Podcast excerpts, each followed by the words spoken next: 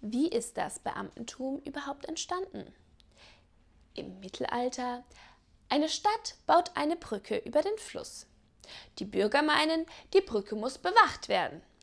Sie stellen einen Wächter ein. Die Bürger meinen, ein Wächter muss bezahlt werden. Und so stellen sie einen Finanzverwalter ein. Die Bürger meinen, zwei Personen, Personal müssen überwacht werden.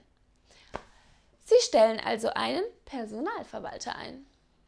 Die Bürger meinen, das Ganze muss auch noch begleitet werden.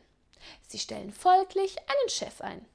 Kurz darauf stellen die Bürger fest, das Ganze ist alles zu teuer. Und somit entlassen sie den Wächter.